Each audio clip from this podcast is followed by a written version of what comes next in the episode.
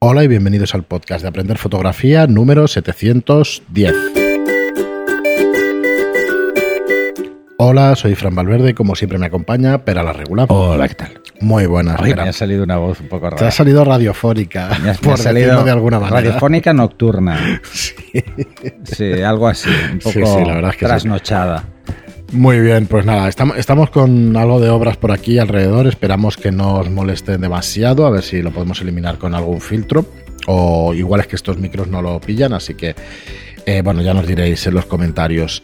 Pues nada, antes de empezar con el programa de hoy, como siempre, recordaros que tenéis nuestras dos webs para aprender fotografía, eh, cursos de fotografía para que podáis estudiarlo a vuestra conveniencia aprenderfotografía.online y estudiolightroom.es. Eh, ahí tenéis todos nuestros cursos a 10 euros al mes, una plataforma completísima de cursos para aprender a vuestro ritmo, como digo, eh, técnicas y, eh, bueno, fotografía en general.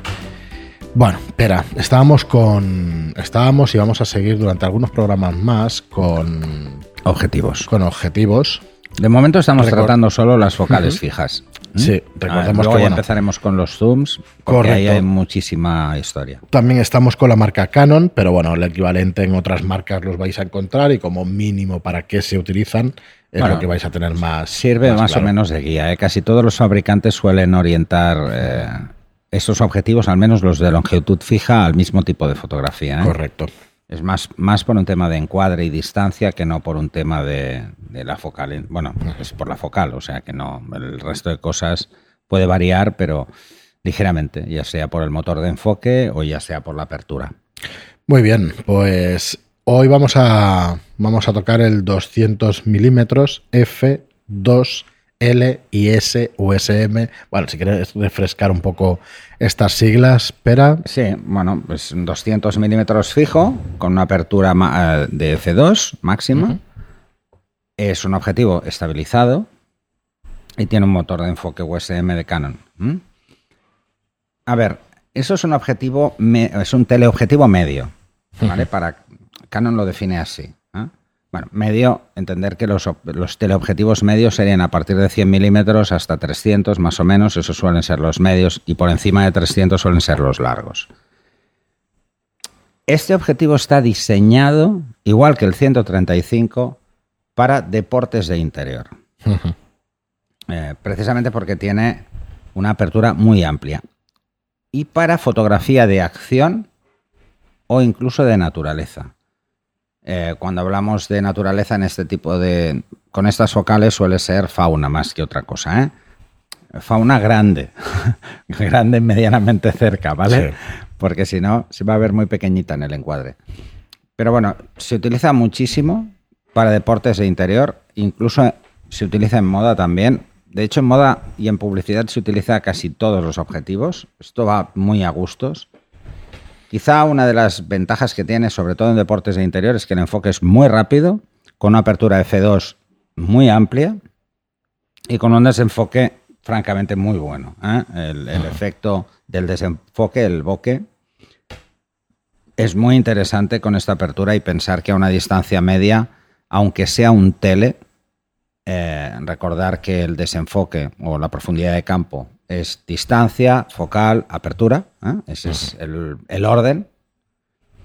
Como trabajamos a distancias medias, tirando a largas, por mucho que tengamos mucha focal, la profundidad de campo es ligeramente más amplia, ¿vale?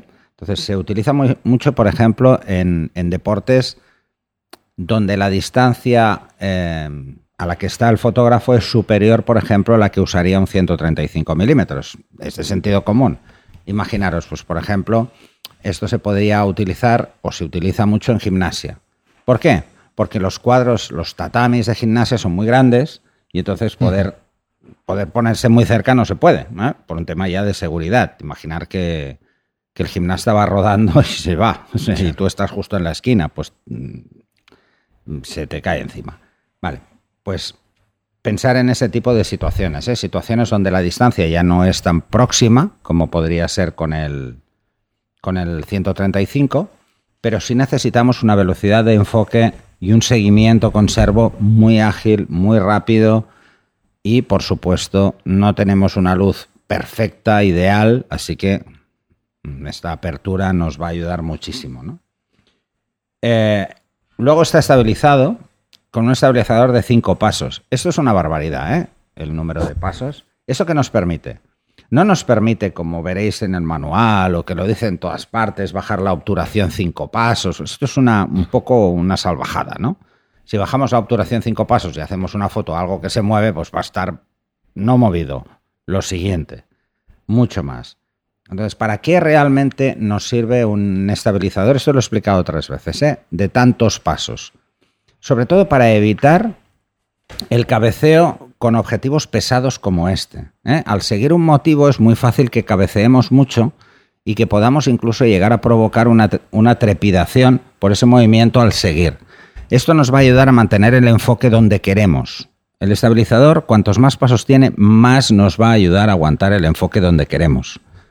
Mucho más que esto de bajar pasos a la brava. ¿eh? Si bajáis pasos en obturación es porque el objeto no se mueve y no tengo trípode. Porque si no se mueve, lo ideal es usar un trípode si quiero bajar mucho. Eh, pues imaginaros algo que se mueve. Pues no tiene ningún sentido bajar la obturación, ¿vale? Eh, pero es lo que dicen en la mayoría de sitios. esto es así, no sé por qué sueltan estas cosas, ¿no? Y además te lo ponen como que no causas imágenes borrosas. No, borrosa no estará, estará movida. ¿Eh? O excesivamente trepidada. Movida porque el objeto se mueve y trepidada porque, mm, bueno, esto te puede ayudar el estabilizador, pero no hace milagros. Es un objetivo de la serie profesional y es un objetivo sellado. ¿eh? ¿Eso qué quiere decir? Pues bueno, mm, que si está lloviznando o es un sitio donde hay humedad o donde estamos en la playa, pues por ejemplo estamos haciendo deportes de exterior y estamos haciendo bola y playa, pues la arena, eh, o sea, lo que es el polvo y lo que es la lluvia o la humedad no nos va a, perjudicar en el objetivo, ¿no? Eh, esto no quiere decir que si pone a llover torrencialmente no le pongamos una funda plástica, pero en situaciones normales, donde tenemos una humedad elevada o tenemos un polvo más de lo que nos gustaría, o, simplemente empieza a llover, pues no hay que ir corriendo a esconder el objetivo. ¿no? Así que partiremos de, ahí y las ventajas son evidentes. Es un, es un teleobjetivo medio de alto rendimiento, con una apertura muy amplia y que trabaja muy bien en interiores con baja iluminación, ¿eh? porque tiene un motor de enfoque muy rápido y porque tiene una apertura muy amplia. tiene un estabilizador de cinco pasos para evitar la trepidación. Y que podamos hacer esas fotografías sin trípode o monopié con esas condiciones de baja iluminación, pero no porque bajamos la obturación, ¿eh? subimos el ISO, ¿eh? ya lo sabéis de sobra, o abrimos hasta F2 que F2 es una apertura muy amplia. ¿eh?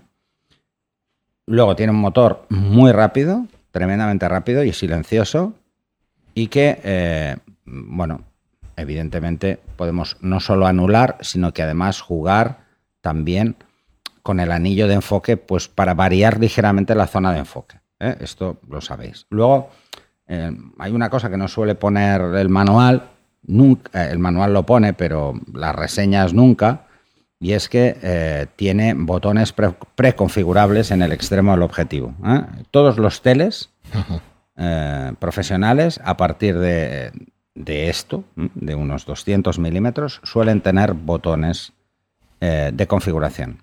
Estos botones son unos botones que están en el anillo exterior, en el que se utiliza, básicamente, este es fijo, se utiliza solo para hacer de grip, o sea, no gira, este anillo no gira, pero tiene goma igual. Y son unos botones de goma, ¿eh? bueno, están cubiertos precisamente para proteger al objetivo de, la humedad y del agua y del polvo y tal. Y estos botones lo que yo puedo hacer es configurarlos. Por ejemplo, imaginaros que trabajáis mucho en deportes, pero de vez en cuando hay alguien que está quieto y queréis hacer un retrato, entonces el servo no podéis utilizarlo porque queréis enfocar y reencuadrar, este tipo de cosas. Pues yo, por ejemplo, suelo usar ese botón para eh, pasar de, eh, en el AF, para pasar de servo a one shot. ¿eh? normalmente tengo la cámara en servo cuando voy a hacer este tipo de foto y cuando quiero pasar a one shot, aprieto el botón y mientras lo tenga apretado, la cámara es one shot. ¿eh? Tengo que enfocar y reencuadrar. Pero podéis usarlo para lo que queráis. Esto, mm, que os quede claro. Mm, hay gente que lo usa para volver el enfoque al principio, para que mm, o dejarlo a media distancia para que luego el enfoque sea más rápido, aunque tiene selector para distancia ¿eh? en cuanto al, a la F. En, en, los teleobjetivos es muy frecuente que os encontréis un selector de distancia, es decir, voy a, voy a enfocar desde la distancia mínima de enfoque hasta el infinito, en cualquier momento, en cualquier situación, o de 6 metros hasta el infinito. ¿Esto qué quiere decir? Que todo lo que pase por delante lo va a ignorar todo lo que pase por delante de mí no va ni a intentar enfocarlo. Aunque tenga el enfoque y, el, en el caso del seguimiento servo lo tenga muy rápido. Aunque lo tenga muy rápido, no va a perder el foco. ¿Para qué es interesante esto? Imaginaros que estáis haciendo básquet, por poner un ejemplo, ¿eh? y estáis siguiendo a un jugador. Si se mete otro jugador en medio y está dentro de esa distancia más corta, no lo va a enfocar, lo va a ignorar se usa para eso y se usa para que también el enfoque sea muy rápido a distancias largas o a distancias medias, ¿eh? para que no tenga todo el arco y pueda centrarse en, una distancia para hacer el enfoque y ese enfoque sea más ágil y sea más rápido. Imaginaros que hacéis eh, fauna, pues oye, las cosas que están a menos de 6 metros no las quiero enfocar hasta que cambie el selector, claro. ¿Vale? Pero pensar que esto no tiene nada que ver con ese botón que os he comentado, esto es otro botón. ¿eh? Pero si lo que queréis es. Pero si lo que queréis es eh, asignar cualquier otra opción a ese botón, podéis hacerlo sin ningún problema. Normalmente en la cámara tenéis en la configuración cómo podéis hacerlo. ¿eh? Eh, qué más?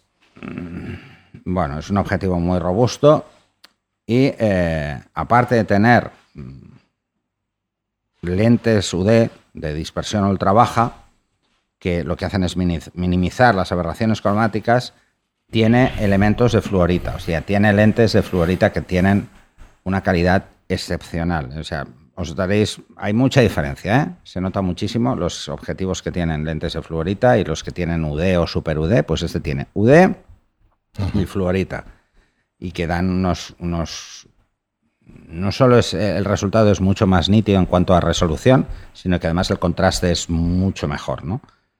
Si nos vamos a, la Modulation Transfer Function de este objetivo, pues lo veréis. Están arriba, están muy altas eh, y en el caso de los extremos mm, solo cae una de las curvas y poco importante. ¿eh? Pero si os dais cuenta, eh, es, mm, en, esa precisamente tiene doble curva. Eso quiere decir que el contraste es muy natural. Pero a los extremos, muy extremos, se cae. O sea, esto Mucha gente utiliza este objetivo con, con cámaras de formato de con, factor de recorte y entonces esto no lo verán nunca.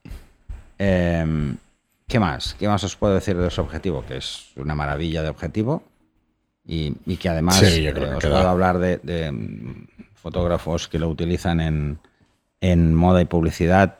Eh, yo uso el 300, por ejemplo, en publicidad en exteriores, pero o en moda en exteriores, pero tengo compañeros que lo usan, en vez de usar el 300, que les parece demasiado largo, pues usan el 200, que les parece como más contenido entre el 135 y el 300, pues bueno, yo uso el 300 y el 135, así que un poco... Muy bien, pero pues bueno, un, objetivo espectacular. Sí, sí, La verdad, de la gama profesional. Y nada, volvemos el próximo día con, con algún otro que nos quedan todavía. Bueno, no hemos empezado por los zooms, así que nos quedan. Ahora vamos a ir a los teles largos.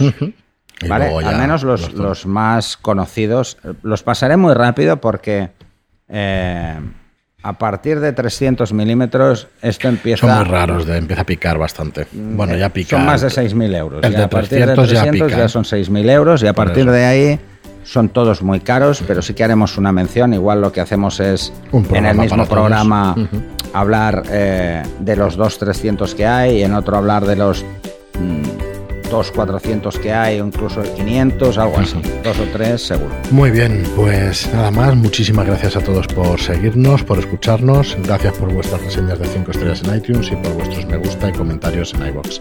Gracias y hasta el próximo programa. Hasta el siguiente.